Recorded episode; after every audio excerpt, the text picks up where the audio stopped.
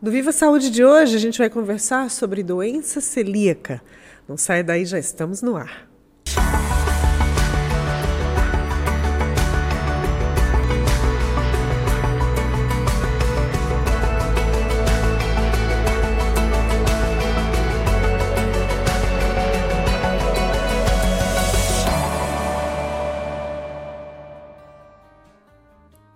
Estamos começando o Viva Saúde de hoje. Vamos conversar sobre doença celíaca. Vamos tirar as nossas dúvidas sobre esse tema. Já apresento então a minha convidada. Antes eu quero agradecer os nossos apoiadores Unicred e Maria Rocha. A nossa convidada para falar sobre esse assunto é a médica gastroenterologista doutora Maíra Valcheski. Acertei, doutora? Acertou. Seja muito bem-vinda. Obrigada pelo convite, Elke. Mais uma vez aqui, né? Prazer. Doutora, prazer é nosso. Doutora, vamos falar sobre doença celíaca. A gente conversava um pouquinho antes de iniciarmos aqui a nossa gravação sobre esse, essa questão da doença celíaca, que não é um, uma, uma doença recente. Né? Ela já é, existe há bastante tempo. Na verdade, quando a gente fala de que existe, né, a condição existe há muito tempo, Sim. mas o diagnóstico muitas vezes ele vai sendo apurado, aperfeiçoado, né? E uh, tu estavas me falando que havia um, era muito comum fazer esse diagnóstico em crianças ou, ou acreditar-se que ele estava era uma doença muito mais associada ao público infantil, é isso? Uhum, isso mesmo. Até cerca de uns 20, 30 anos atrás, se acreditava que somente na infância é que esse diagnóstico poderia ser feito. Então, tinham umas características muito clássicas das crianças que eram suspeitas de serem portadoras da doença celíaca, né? Crianças que tinham é, deficiência de crescimento, baixa estatura, baixo peso, diarreia crônica, perda de peso, muitas aftas na boca, por exemplo, eram características muito uh, preditivas, assim, uhum. de se suspeitar de doença celíaca. E por muitos anos se achou que realmente só em crianças é que a doença celíaca iria se manifestar. Uhum. Então, se não tivesse se manifestado naquela idade, tudo que viesse após isso ia ser qualquer outra coisa menos ah, doença celíaca. Sim. E de uns anos para cá, então não, a gente sabe hoje que podemos fazer diagnóstico de doença celíaca em qualquer faixa etária. Não só na infância, na adolescência, na juventude e até na terceira idade, assim. Esses sintomas continuam sendo considerados é, relacionados à doença celíaca, mesmo na idade adulta? Então, no adulto, a gente tem uh, três variações assim de como a doença celíaca pode se apresentar. Tem pacientes que vão ter esses sintomas clássicos de uma diarreia crônica, né? Quando a gente fala de diarreia crônica, é uma diarreia que persiste por mais de três meses. Não necessariamente ela tem que acontecer todos os dias, né? Mas são episódios muito frequentes de diarreia, que dure mais de três meses. A gente já considera diarreia crônica. Não necessariamente tem que ter perda de peso, mas pode estar associada. Uh, podem ser pessoas que falam que têm sintomas uh, de estufamento abdominal, distensão, formação de mais gases, enjoos, né? Então, esses seriam os sintomas clássicos. E tem sintomas é, do trato digestivo que daí não seriam tão clássicos, mas que podem ser de doença celíaca. Por exemplo, paciente que fala que a vida inteira sofreu de gastrite, porque ele chama de gastrite os sintomas de comer, ficar estufado, comer, sentir um peso, uh, ficar distendido, enfim, isso pode ser doença celíaca também, né? Pensando em sintomas de aparelho digestivo. Fora isso, a gente pode ter pacientes silenciosos, que não têm sintoma nenhum. É mesmo? E que a gente vai descobrir só quando vai rastrear. Então, por exemplo, se eu fizer diagnóstico de doença celíaca numa pessoa da família, o ideal é que é, parentes de primeiro grau, principalmente, mas também os de segundo grau, sejam rastreados, façam exames para a doença celíaca, porque é uma doença genética. Que tem essa né? predisposição genética. E aí, a gente pode ter pacientes com exames positivos que nunca sentiram nada e que tem sim a predisposição, então, ou até às vezes a doença já instalada, mas sem sintomas. Mas essa doença pode vir a se manifestar pode, em alguma fase da vida pode, dela? Pode, pode sim. Ou seja, ela pode ter, carregar isso silenciosamente durante e... muitos anos e ser desencadeada lá na frente por algum motivo que vem sendo estudado, né? Porque a gente não sabe ainda é, o principal é, gatilho que a gente chama, uhum, o que desencadeia o início da doença, né? Mas pode ser estresse, pode ser após uma infecção intestinal. Então, tem algumas coisas que ainda vêm sendo estudadas para conseguir entender por que, que em algumas pessoas a doença é desencadeada lá no início da vida e outras mais lá na frente. Sim. Além disso, em relação aos sintomas, é o que é muito importante quando a gente fala de doença celíaca no adulto, como eu estava falando então que os sintomas digestivos não são os mais frequentes na idade adulta, a, o que a gente mais tem uh, são pacientes adultos assim, com anemias crônicas, anemias de muito tempo. Ah, eu sempre tive anemia, né? Tomo, tomo ferro e nunca melhora. Isso pode ser um sinal de doença celíaca. Uh, pacientes que menstruam muito tarde, né? Ao invés de até ali os 13, 14 anos, menstruam após isso, pode ser doença celíaca é, atraso da puberdade, né? O adolescente que tem que começar a criar pelos, as mamas, isso pode ser doença celíaca. Investigação de infertilidade nos adultos. Osteoporose, ainda não na idade mesmo de ter osteoporose, Pode Precoce. ser doença celíaca, deficiência de vitamina B12, né? Que hoje em dia todo mundo dosa a B12, repõe a B12, mas não vai lá tentar descobrir o porquê Sim. que a B12 está baixa. Isso pode ser doença celíaca. Então, tem uma gama de sinais Sim. que a gente deve suspeitar de doença celíaca. Interessante, né? Interessante a gente acender esse alerta. Uhum. Doutora, o que, que acontece num quadro de doença celíaca, afinal de contas? O que, que é essa doença? Então, a doença celíaca, ela é uma doença autoimune, o que significa que é o próprio organismo da pessoa que vai fazer um, alguma reação contra um órgão específico, né? No caso da doença celíaca, então, essa pessoa tem uma predisposição genética que, quando o intestino dela, o intestino fino, delgado, entra em contato com o glúten. O glúten é uma proteína que faz parte de alguns alimentos, como trigo, centeio e cevada.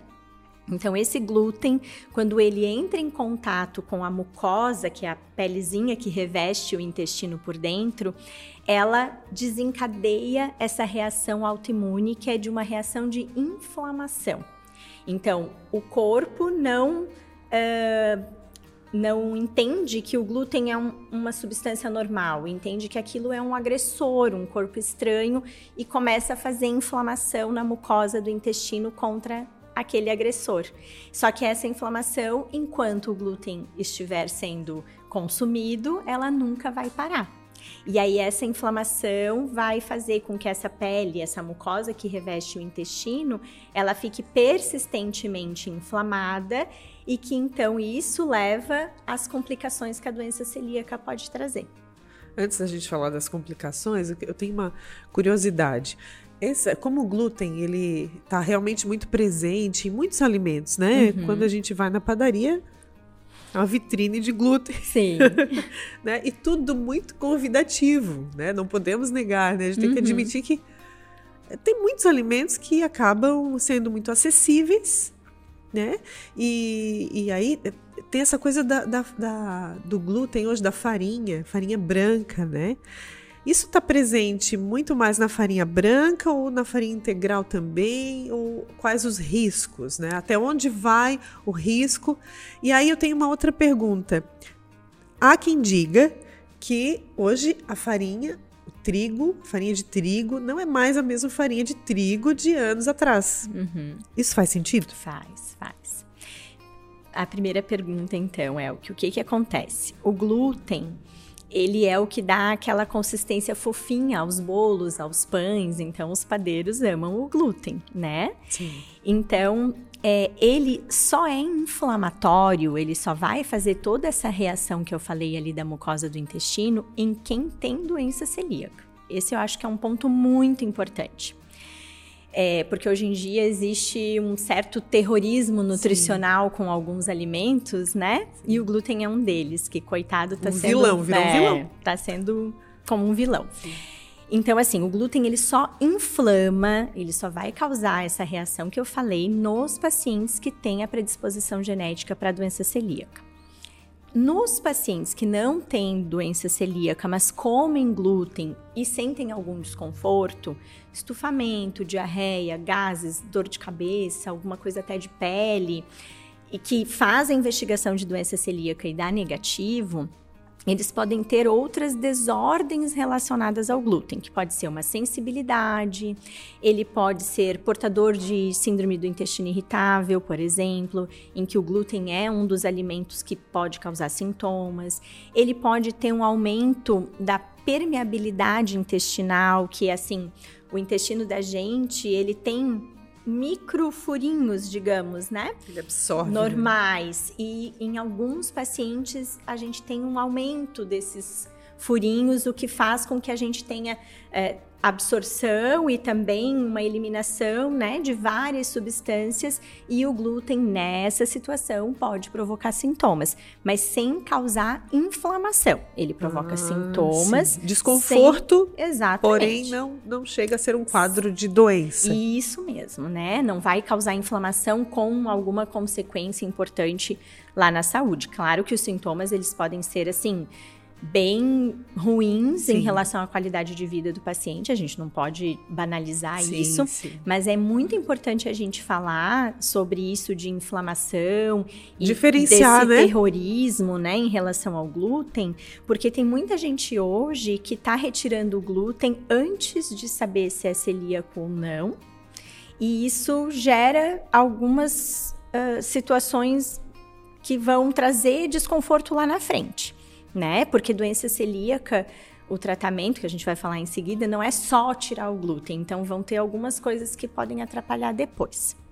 Em relação à farinha, sim, as farinhas de hoje não são iguais às de antigamente. A gente sabe que tem várias coisas geneticamente modificadas nos alimentos, né? O próprio trigo. Então, às vezes, esse desconforto que as pessoas que não são celíacas sentem ao ingerir produtos com farinha branca, não, a culpa não é do glúten, e sim do restante que tem naquele alimento né? Então, isso também é importante ter uma avaliação individualizada para a gente pontuar bem certinho o que que está provocando os sintomas, o que que não está, investigar direitinho, porque hoje eu vejo muito que as pessoas estão fazendo restrições muito grandes na alimentação por conta própria ou porque assistiram em alguma rede sim, social, sim. alguém que tem milhões de seguidores, enfim, mas sem ter realmente aquela necessidade. E quando a gente faz uma restrição alimentar muito severa, a gente atrapalha toda a nossa microbiota intestinal, que é a população né, de bactérias, fungos, outros parasitas Sim. que a gente tem normalmente e é para ter no nosso que intestino. Que trazem um certo equilíbrio. Exatamente. Mas o que fazer então nesse caso? Eu até te perguntei sobre a farinha branca e a farinha integral, integral. também. Antes da gente ir para essa uhum. pergunta, eu queria, gostaria que tu esclarecesse. Assim, a farinha integral, ela é, ela é menos Na verdade, assim, a farinha integral, ela também pode ser feita de trigo ou de centeio, né? Ela então ela vai combinação. ter glúten também, uhum. certo? O que diferencia do produto integral para o produto branco refinado é que no integral a gente tem os grãos uh, menos industrializados, menos processados. Então, grãos inteiros são melhores para nossa saúde. São mais saudáveis. Exatamente. Trazem um impacto mais positivo para o nosso organismo. Por causa do processamento. E não por causa de ter ou não o glúten, ah, né? Então Mas... continua sendo a mesma, o mesmo protocolo, Exato. vamos dizer assim. Uhum. Quem tem a sensibilidade ao glúten Vai, vai continuar ter, tendo mesmo com a farinha é, integral. Talvez com grãos mais inteiros o desconforto seja diferente, porque o desconforto não seja só por causa do glúten, né? E sim por causa das sim. outras coisas que tem ali na farinha. Sim.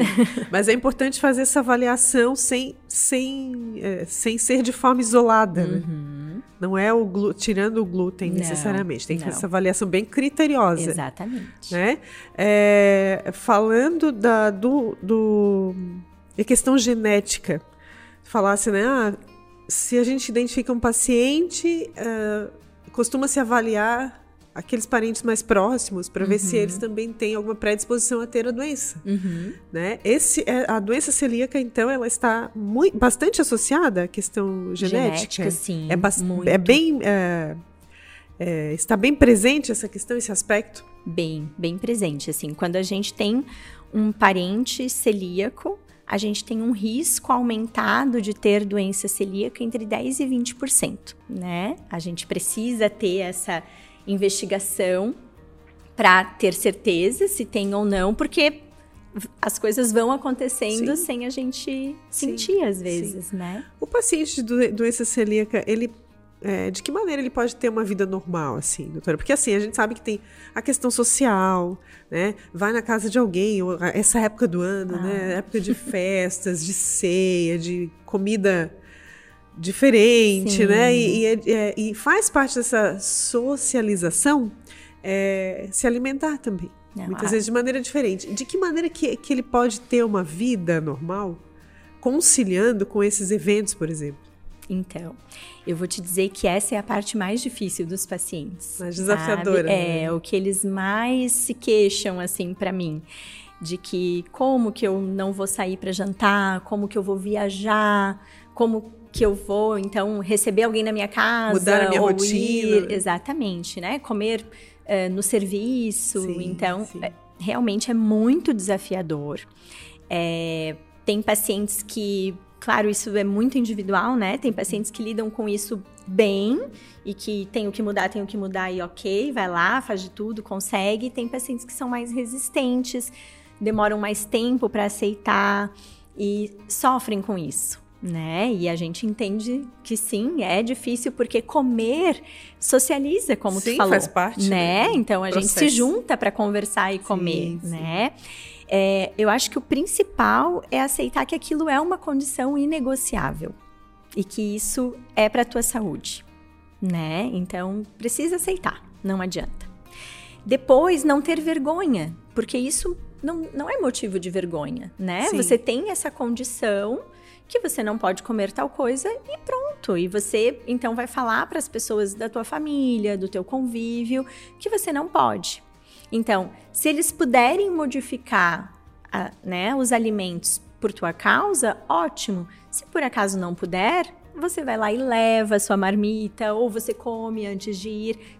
Claro que muda, não é a mesma coisa, mas eu acho que Então, jogo de tem cintura. que tentar levar de uma forma mais leve, Sim, né? sim, verdade. E hoje em dia, a gente tem, assim, muito mais opções de alimentos para celíaco do que 10 anos atrás, 5 anos atrás.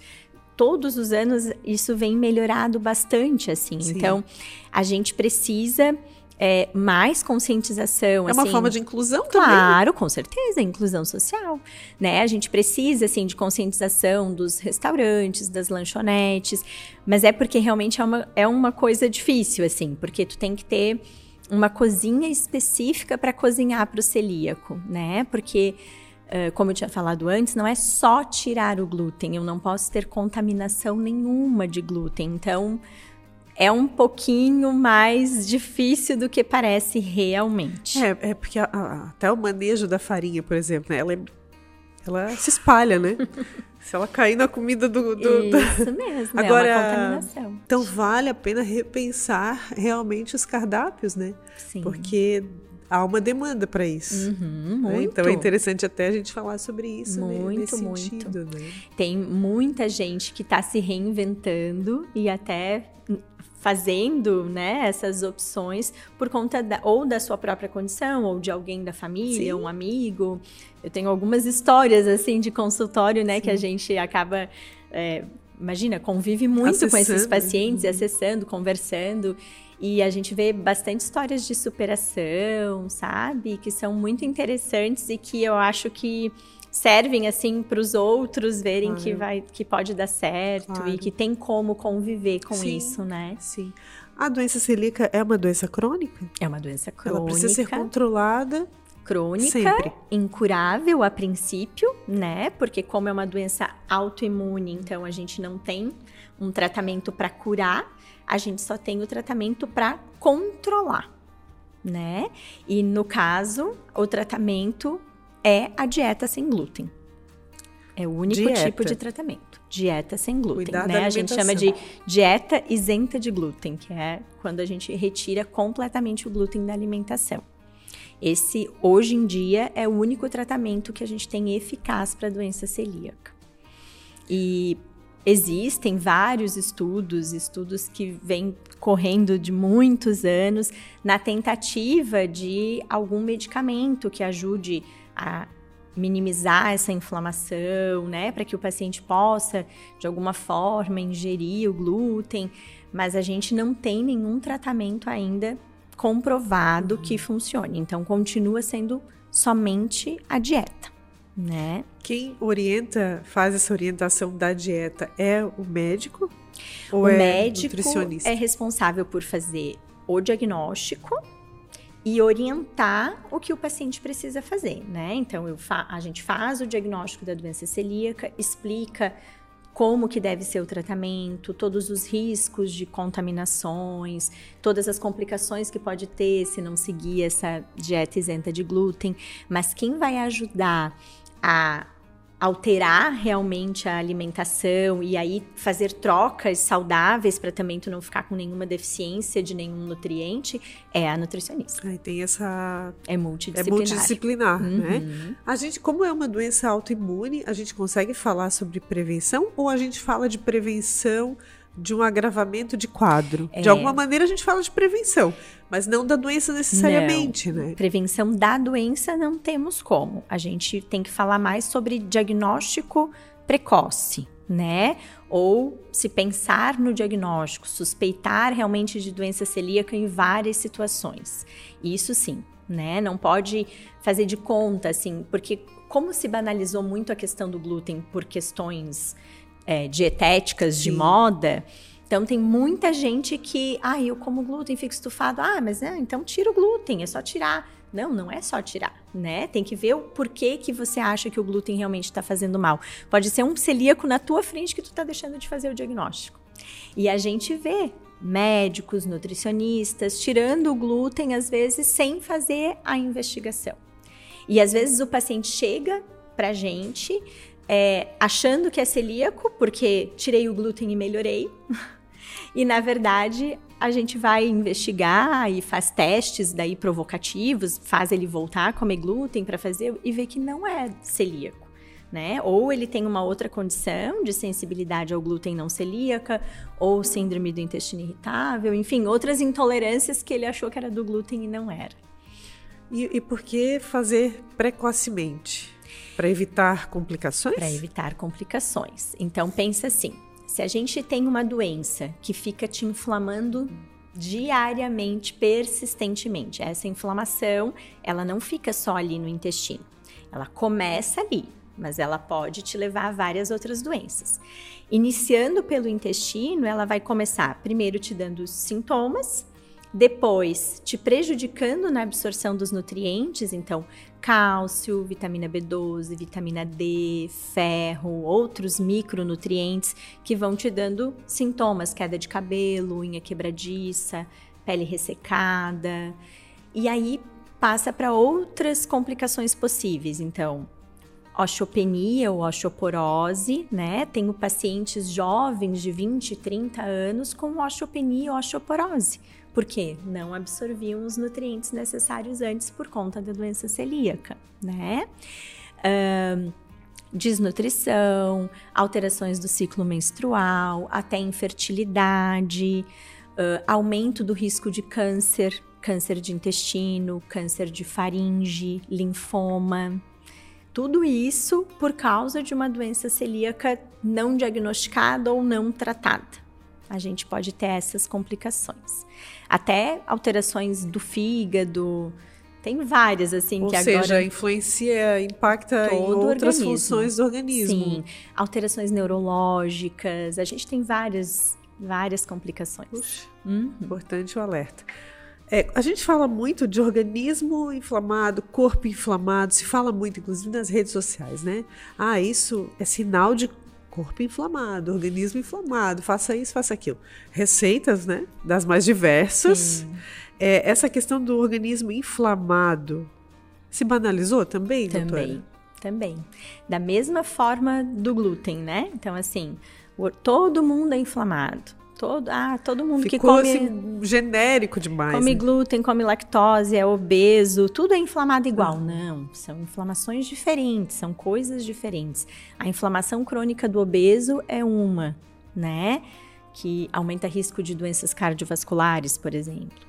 A inflamação do doente celíaco é outra, que eu vou ter repercussões em vários outros órgãos também, mas de formas diferentes. E essa outra inflamação é meio que uma invenção. Aí assim. tem todo o resto. Exatamente. todo o restante, né? É claro que adotar hábitos saudáveis nunca vai fazer mal, né? Não, Mas quando a gente começa a ir por esse viés da. mas hábitos saudáveis não precisam de ideias mirabolantes, Uhum, né? Hábitos saudáveis são muito práticos. É uma alimentação saudável, que não quer dizer que tenha que ter restrição absurda de alimentos. O ponto-chave é o equilíbrio. Atividade física, um sono bom, de qualidade, um bom manejo de estresse. Tudo isso é hábito saudável. Exatamente. Isso é hábito saudável. Hábito saudável não é eu deixar de comer glúten, lactose e dormir quatro horas por dia. Isso não é hábito saudável, Verdade. né? Então, o que, que adianta, às vezes, eu restringir toda a minha alimentação e isso Verdade. me leva a um estresse, porque daí eu chego num lugar, eu não quero comer isso, eu não posso comer aquilo, e aí eu me estressa, e aí Sim. a conexão que a gente tem entre o cérebro e o intestino vai gerar um ciclo de que as coisas não estão bem, e aí nada vai funcionar. E aí é o pobre do glúten ou da lactose que tem culpa. Bota a culpa no. né? Não se exercita, não, não se hidrata, Fuma, Exato. bebe álcool de monte. estressa ali no pico. Exato, mas a culpa é da Mas já que achamos um, culpado, vamos, né? Isso. Canalizar tudo pra ele. E aí, pro doente, isso é muito ruim. Porque o que, que os celíacos é, reclamam?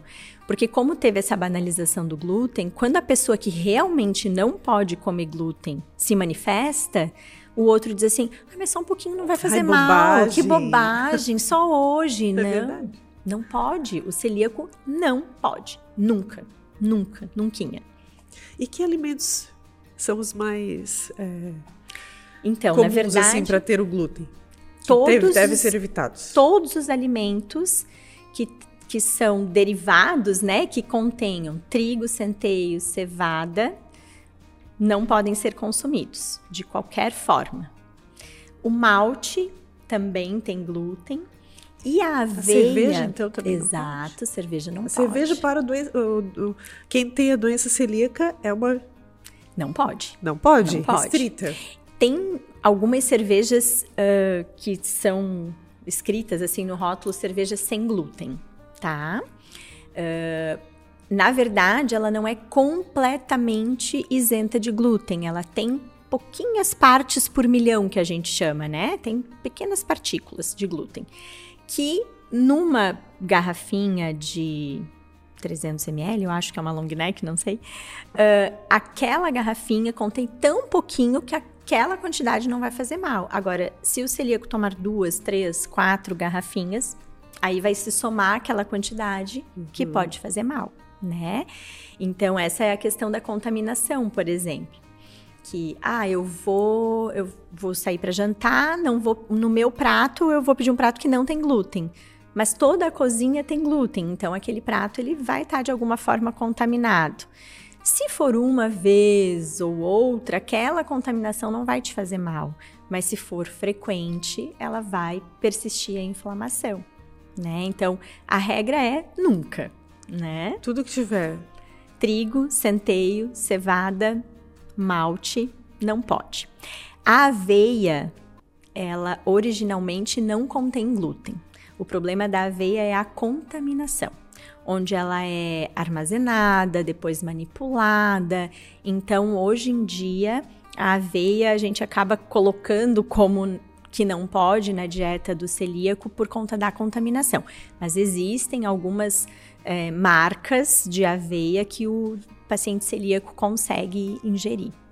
Aí a marca, quando a gente fala, mesmo manejando em casa, fazendo, preparando a sua refeição ali, o, o pão, por exemplo, uhum. com uma aveia que comprou no mercado, pode estar contaminada. Pode estar contaminada, é.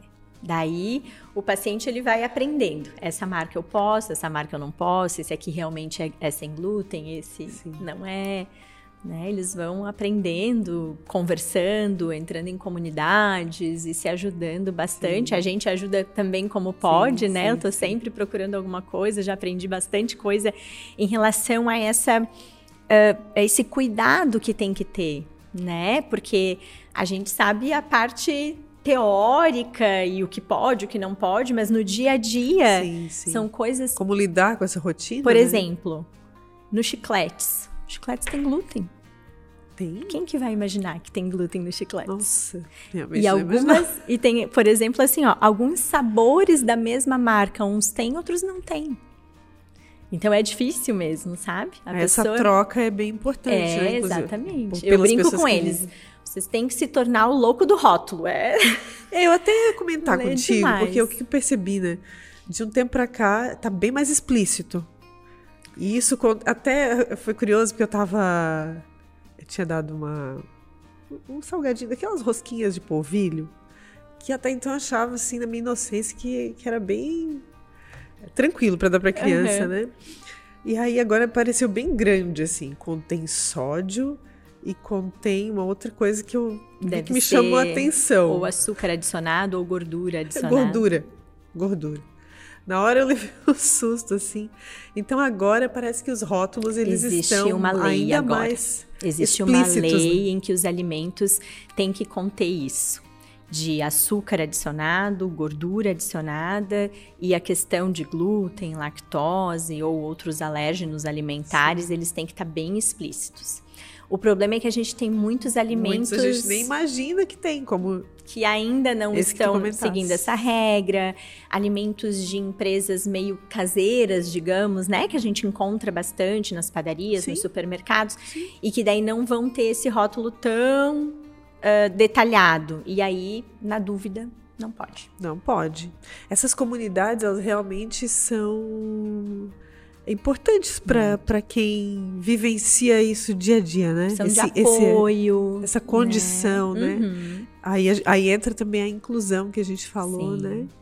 A doença celíaca, ela pode é, se manifestar, ou melhor, ela pode impactar de uma forma é, mais é, agressiva num idoso, por exemplo? Pode. O idoso ele pode sentir mais os impactos da doença celíaca, mesmo adotando esse, esses cuidados na, na dieta? O que, que acontece? Uh, se o diagnóstico da doença celíaca é feita no idoso, e não precisa ser tão idoso assim, acima de 50 anos. Se o diagnóstico de doença celíaca é feito acima dos 50 anos, já existe o risco dessa pessoa já ter um tipo de câncer de intestino uh, silencioso ali, é, que é o linfoma malte, que a gente chama. É um linfoma específico de umas células ali do intestino que pode ser provocada pela doença celíaca. Então, às vezes, são pacientes que demoram mais tempo para melhorar, fazendo a dieta certinho, sem contaminação, mas eu não melhoro, mas eu não melhoro.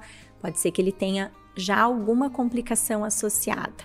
E o idoso também, ele é mais frágil, né? Como a criança. Sim, então, sim dependendo de como a doença se apresentou nele, com diarreia crônica, por exemplo, ele vai desidratar mais fácil, ele vai emagrecer mais rápido, e aí pode trazer outras Sim, coisas, né? outras complicações, né? uhum. né? Que não aconteceriam, talvez, num mais uma, paciente uma mais, mais jovem. jovem. né? Falando das crianças, já que eu citei aqui, né? É, também tem esse risco? Sim, as crianças, não é o meu público, mas as crianças, elas é, são mais frágeis, então elas desnutrem mais rápido, desidratam mais rápido e tem essa repercussão no crescimento, né? Então elas crescem Sim. mais lentamente, têm uma dificuldade maior no ganho de peso, é, na entrada na, da puberdade, tudo isso vai ter impacto, assim, bem importante. E é muito interessante, assim, ver um, uma criança, né, ou pré-adolescente que não sabia ser celíaco e tinha ali um déficit de crescimento, um atraso da puberdade, faz o diagnóstico, começa a fazer a dieta isenta de glúten e meses depois ele volta. Nossa, outra pessoa. Mas assim. ele, ele volta a se desenvolver? Sim, sim. Dependendo do tempo que demorou ou, ou a época em que o diagnóstico é feito, a gente pode não ter alguma complicação muito severa né? Nossa, muito interessante. Então, por isso, exemplo, né? se tá e faz toda a diferença toda na vida a diferença, né? Nessa fase pré-púbere ali, que ah, já era para estar tá tendo pelos, né, ou botão mamilar e não e não tem a, aqueles pais assim, né, atentos que levam, o pediatra mais atento que presta atenção, que está tendo alguma coisa diferente. Se naquele momento a gente já faz o diagnóstico e já começa o tratamento, ele vai ter o seu crescimento e o seu desenvolvimento normal. Agora, quem não fez isso e vai ter lá na frente, né? Então a gente tem assim pacientes que de baixa estatura, com baixo ganho de massa muscular. Uh... E aí depois não tem como reverter, Exato, não, né? daí depois não. É uma fase decisiva. Se é. não mudar nesse momento, por isso o diagnóstico tem que ser. Esse olhar tem que ser muito uhum. atento, né? Isso do pediatra, inclusive. Do né? pediatra, principalmente. Porque né? ele que vai Porque é o médico que tá vendo a criança é. todos os meses, exatamente, né? Exatamente, exatamente. E a dieta das crianças, vamos combinar, né? Nem sempre é a mais indicada. A gente fez um episódio aqui sobre obesidade infantil, muito interessante. Muito é, interessante. É, mas vou te dizer que os, as crianças e os adolescentes, eles se adaptam mais rápido à restrição ao glúten do que o adulto. Ah, é? Uhum, eu acho que por essa questão social que a gente estava falando de sair e tudo mais, sabe? A criança ela se adapta mais interessante. fácil. Informação uhum. interessante. Doutora, a gente está quase finalizando. Tem muita informação Tem, aqui. Eu acredito coisa. que vai fazer muita diferença para quem está, para o nosso público, né? Falaste da pele. E a pele, ela é, é interessante porque ela, é uma, ela responde muito a essas questões internas do organismo, uhum. né? E uhum. muitas vezes é negligenciado, né? O que, que pode surgir na pele que pode ser uma indicação de doença celíaca também? Então, é, a gente tem algumas variações. Pode ser desde, a gente chama de rache cutâneo, assim, que seria um, um, um vermelhidão, ou um monte de bolinhas assim, né, na pele que não necessariamente vão coçar, não precisa coçar. Pode ser desde isso. São aquelas a... bolinhas que deixam a pele Às mais vezes, grossinha, sim, sim pode que no ser. toque dá não quer sentir. dizer que todo mundo que ah, tem essas sim. bolinhas tenha, né, a, a, condição celíaca, mas Mas é um indicador assim, de que precisa ser, ser investigado. Um indicador. Desde isso até pacientes com dermatites mesmo, é, pacientes que às vezes estão investigando uma dermatite de contato, uma dermatite atópica, pode estar relacionada à doença celíaca. E uma outra condição que se chama de dermatite herpetiforme. Essa sim é bem relacionada ao glúten, é, é já documentada há muitos anos, que são é, machucados, assim, digamos, né? Lesões na pele que são vermelhas e com uma casquinha, uma crosta, e que pode também ou não coçar, principalmente nas costas, nos ombros, elas podem acontecer. Elas surgem e, saem elas podem surgir, elas desaparecer, né? Ou ficar cronicamente.